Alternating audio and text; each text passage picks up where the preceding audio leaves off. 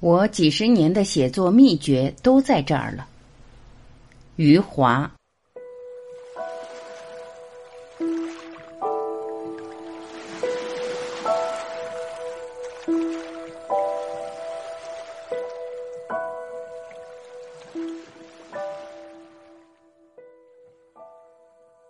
这次的演讲题目很明确，我想把自己创作中的经验告诉大家。可能对你们没有用，因为每个人都不一样。对我有用的经验，可能对你们没有用。我选择这个题目，就是要把自己写作过程中遇到过的一个个障碍物告诉你们。第一个障碍物是如何坐下来写作，这个好像很简单，其实不容易。我去过的一些地方，这些年少了，过去多一些，总会有一些学生或者年轻人问我。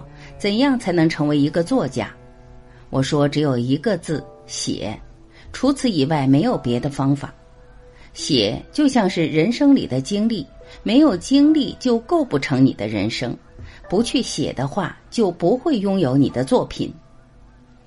我记得写第一篇小说的时候是短篇小说，我都不知道分行怎么分，标点符号该怎么点。因为我小学一年级到高中毕业刚好是 WG，所以刚写小说的时候，我根本不知道该怎么写，就拿起一本文学杂志，打开来随便找了一个短篇小说研究，什么时候分行，什么地方用什么标点符号。我第一次学习的短篇小说分行很多，语言也比较简洁，我就这样学下来。刚开始很艰难，坐在书桌前的时候，脑子里什么都没有，逼着自己写下来，必须往下写。这对任何一个想成为作家的人是第一个障碍。我要写一万字，还要写得更长，而且要写得有内容。好在写作的过程对写作者会有酬谢。我记得第一篇小说写得乌七八糟，不知道写什么，但是自我感觉里面有几句话写得特别好。我竟然能写出这么牛的句子来，很得意，对自己有信心了。这就是写作对我的酬谢。这篇小说没有发表，手稿也不知道去哪里了。然后写第二篇，里面好像有故事了。再写第三篇，不仅有故事，还有人物了。很幸运，这第三篇发表了。我胃口很大，首先是记人民文学和收获。退回来以后，把他们的信封翻一个面，用胶水粘一下，剪掉一个角，寄给北京文学和上海文学。又退回来后，就寄到省一级的文学杂志，再退回来，再寄到地区级文学杂志。我当时手稿走过的城市，比我后来去过的还要多。当时我们家有一个院子，邮递员骑车过来，把退稿从围墙外面扔进来。只要听到很响的声音，就知道退稿来了，连我父亲都知道。有时候，如果飞进来像雪花一样飘扬的薄薄的信，我父亲就说这次有希望。我一九八三年发表小说，两年以后，一九八五年再去几家文学杂志的编辑部时，发现已经没有这样的机会了。自由投稿，拆都不拆，就塞进麻袋，让收废品的拉走。成名作家或者已经发表过作品的作家，黑压压一大片。光这些作家的新作，已让文学杂志的版面不够用了。这时候，编辑们不需要寻找自由来稿，编发一下自己联系的作家的作品就够了。所以我很幸运。假如我晚两年写小说，现在我还在拔牙，这就是命运。对我来说，坐下来写作很重要，这是第一个障碍物。越过去了，就是一条新的道路；没越过去，只能原地踏步。总是有人问我，怎样才能成为作家？我说，首先要让你的屁股和椅子建立起友谊来，你要坐下来，能够长时间坐在那里。我的这个友谊费了很大的劲才建立起来。那时候我还年轻，窗外阳光明媚，鸟儿在飞翔。外面说笑声从窗外飘进来，引诱我出去。当时空气也好，不像现在。我很难长时间坐在那里，还是要坚持做下去。这是我写作遇到的第一个障碍。第二个障碍是在我作品不断发表以后，那时候小有名气了，发表作品没问题了，可是写作还在继续，写作中的问题还在继续出现。比较突出的问题就是如何写好对话。写好对话可以说是衡量作家是否成熟的一个标准，当然只是很多标准中的一个，但是很重要。比如我们读一些小说，有时会发现某个作家描写一个老农民，老农民神态、老农民生活的环境都很准确，可是老农民一开口说话，不是老农民的腔调，是大学教授的腔调，这就是问题。什么人说什么话是写小说的基本要素。当我还不能像现在这样驾驭对话的时候，采取的办法让应该是对话部分的用叙述的方式去完成。有一些对话自己觉得很好，胸有成竹，再用引号标出来。大部分应该是对话来完成的，都让叙述去完成。我那时发现苏童处理对话很有技巧。他的不少小说通篇是用叙述完成的，人物对话时没有引号，将对话和叙述混为一谈，既是叙述也是对话，读起来很舒服。这是他的风格，我学不会，我要找到自己的方法。我是在写长篇小说时解决了这个问题，自然而然就解决了。可能是篇幅长的原因，写作时间也长，笔下的人物与我相处也久，开始感到人物有他们自己的声音，这是写作对我的又一次手写。我就在他们的声音指引下去写对话，然后发现自己跨过对话的门槛了。先是在细雨中呼喊，人物开始出现自己的声音，我有些惊奇，我尊重他们的声音，结果证明我做对了。接着是活着，一个没有什么文化的老农民讲述自己的故事，这个写作过程让我跨过了更高的门槛。然后是通篇对话的《许三观卖血记》了。我年轻时读过詹姆斯·乔伊斯的一个青年艺术家的画像，通篇用对话完成的一部小说。当时就有一个愿望，将来要是有机会，我也要写一部通篇用对话完成的长篇小说。用对话来完成一个短篇小说不算困难，但是完成一部长篇小说就不容易了。如果能够做到，我觉得是一个很大的成就。我开始写小说的时候，对不同风格的小说都有兴趣，都想去尝试一下。有的当时就尝试了，有的作为一个愿望留在心里，将来有机会时再去尝试。这是我年轻时的抱负。一九九五年，我开始写《许三观卖血记》，写了一万多字后，突然发现这个小说开头是由对话组成的。机会来了，我可以用对话的方式来完成这部小说了。当然，中间会有一些叙述的部分，我可以很简洁、很短的去处理。写作《许三观卖血记》的时候，我意识到通篇对话的长篇小说的障碍在什么地方。这是当年我读一个青年艺术家的画像的时候感受不到的困难，詹姆斯·乔伊斯的困难。当一部长篇小说是以对话来完成时，这样的对话和其他以叙述为主的小说的对话是不一样的。区别在于，这样的对话有双重功能：一个是人物在发言，另一个是叙述在推进。所以，写对话的时候一定要有叙述中的节奏感和旋律感。如何让对话部分和叙述部分融为一体？简单的说，如何让对话成为叙述，又让叙述成为对话？所以我在写对话时，经常会写的长一点，经常会多加几个字，让人物说话时呈现出节奏和旋律来，这样就能保持阅读的流畅感。一方面是人物的对话，另一方面是叙述在推进。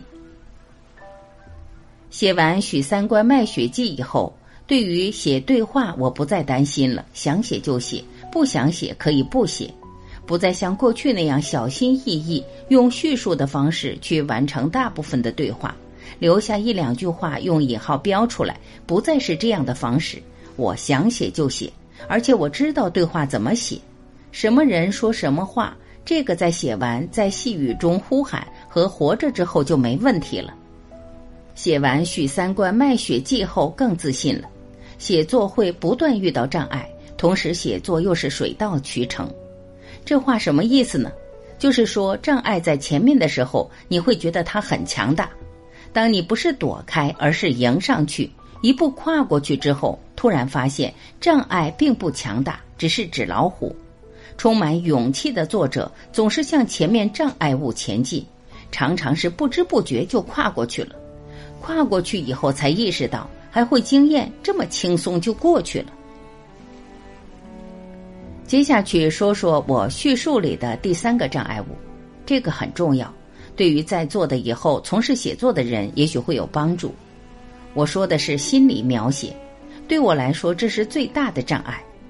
当我写了一些短篇小说，又写了一些中篇小说，开始写长篇小说的时候，也就是我小说越写越长，所写的内容越来越丰富复杂的时候，我发现。心理描写是横在前面的一道鸿沟，很难跨越过去。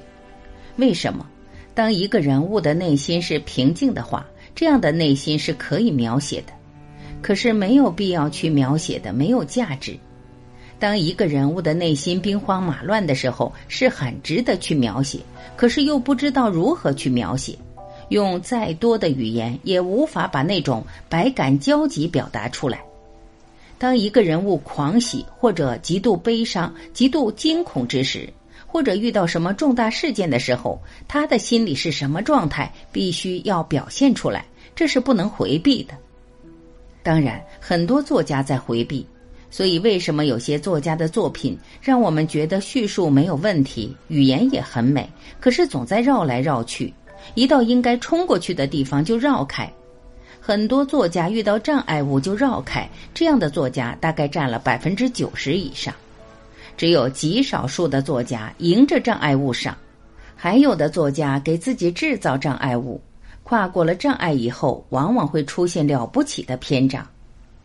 当时心理描写对我来说是很大的障碍，我不知道该怎么写。每次写到那个地方的时候，就停下笔，不知道怎么办。那时候还年轻，如果不解决心理描写这个难题，人物也好，故事也好，都达不到我想要的那种叙述的强度。这时候，我读到了威廉·福克纳的一个短篇小说，叫《沃许》。威廉·福克纳是继川端康成和卡夫卡之后我的第三个老师。《或许》写一个穷白人如何把一个富白人杀了。一个杀人者杀了人以后，他的内心应该是很激烈的。好在这是短篇小说，长篇小说你没法去研究，看了前面忘了后面，看了后面忘了前面。短篇小说还是可以去研究、去分析的。我惊讶的读到福克纳用了近一页纸来描写刚刚杀完人的杀人者的心理，我当时就明白了，威廉·福克纳的方式很简单。当心理描写应该出现的时候，他所做的是让人物的心脏停止跳动，让人物的眼睛睁开，全部是视觉。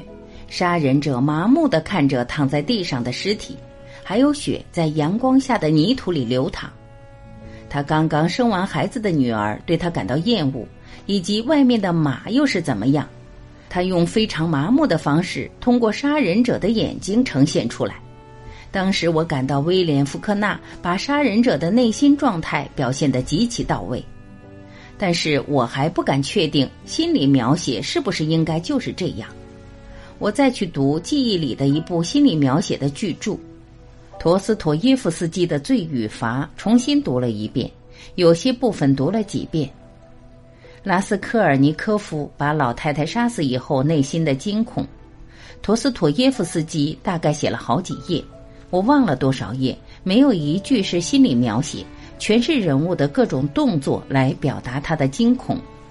刚刚躺下，立刻跳起来，感觉自己的袖管上可能有血迹，一看没有，再躺下，接着又跳起来，又感觉到什么地方出了问题。他杀人以后害怕被人发现的恐惧，一个一个的细节罗列出来，没有一句称得上是心理描写。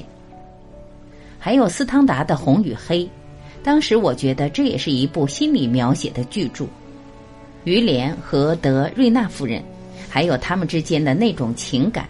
重读以后发现，没有那种所谓的心理描写。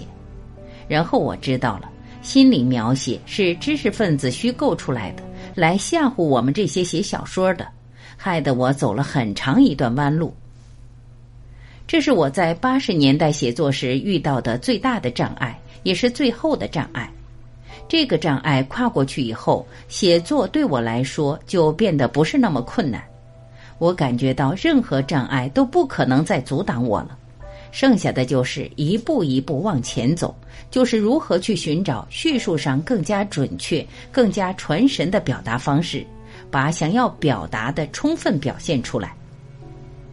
当然，叙述中的障碍物还有很多，在我过去的写作中不断出现过。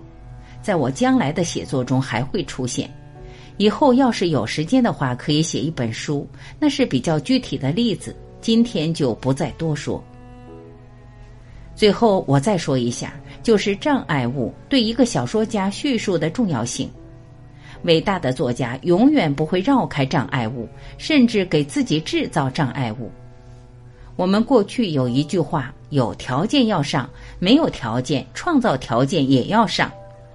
伟大作家经常是有障碍要上，没有障碍创造障碍也要上。斯汤达把一场勾引写得跟一场战争一样激烈，这是一个伟大的作家。别的作家不会这样去处理，但是伟大的作家都是这样处理。所以我们读到过的伟大的文学篇章，都是作家跨过了很大的障碍以后出来的。托尔斯泰对安娜·卡列尼娜最后自杀时候的描写，可以说是文学史上激动人心的篇章。托尔斯泰即使简单的写下安娜·卡列尼娜的自杀情景也可以，因为叙述已经来到了结尾，前面的几百页已经无与伦比，最后弱一些也可以接受。但是托尔斯泰不会那么做，如果他那么做了，也不会写出前面几百页的精彩。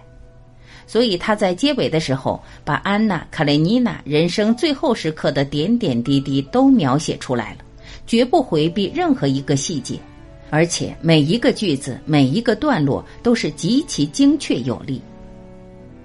二十世纪也有不少这样的作家，比如前不久去世的马尔克斯，你在他的叙述里读不到任何回避的迹象。《百年孤独》显示了他对时间处理的卓越能力。你感觉有时候一生就是一天，一百年用二十多万字就解决掉，这是非常了不起的。马尔克斯去世时，有记者问我，他与巴尔扎克、托尔斯泰有什么区别？我告诉那位记者，托尔斯泰从容不迫的叙述，看似宁静，实质气势磅礴，而且深入人心。这是别人不能跟他比的。我听了巴赫的《马太受难曲》以后，一直在寻找文学作品中是不是也有这样的作品，那么的宁静，那么的无边无际，同时又那么的深入人心。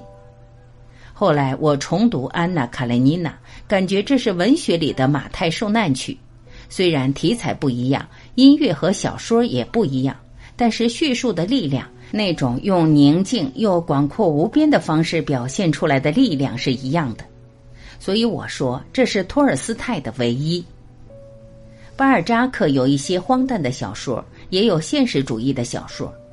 你看他对人物的刻画丝丝入扣，感觉他对笔下人物的刻画像雕刻一样，是一刀一刀刻出来的，极其精确，而且栩栩如生。我对那个记者说。从这个意义来说，所有伟大作家都是唯一的。马尔克斯对时间的处理是唯一的。我还没有读到哪部作品对时间的处理能够和《百年孤独》比肩。所以他们都有自己的唯一，才能成为一代又一代读者不断去阅读的经典作家。当然，唯一的作家很多，仅仅俄罗斯文学就可以列出不少名字。托尔斯泰、陀思耶托夫斯基、果戈里、契可夫，就是苏联时期；还有帕斯捷尔纳克、布尔加科夫、肖洛霍夫。肖洛霍夫的《静静的顿河》我读了两遍，四卷本的书读了两遍，这是什么样的吸引力？当年这本书在美国出版时，因为太厚，兰登书屋先出了第一和第二卷的合集，叫《顿河在静静流》，出版后很成功，又出版了第三和第四卷的合集，叫《顿河还在静静流》。虽然这部小说里有不少缺陷，尽管如此，仍然无法抵消这部作品的伟大。那些都是小毛病，可以忽略的小毛病。这部小说结束时，故事还没有结束。我觉得他在没有结束的地方结尾了，很了不起。我读完后难过了很多天，一直在想以后怎么样了。真是顿河还在静静流。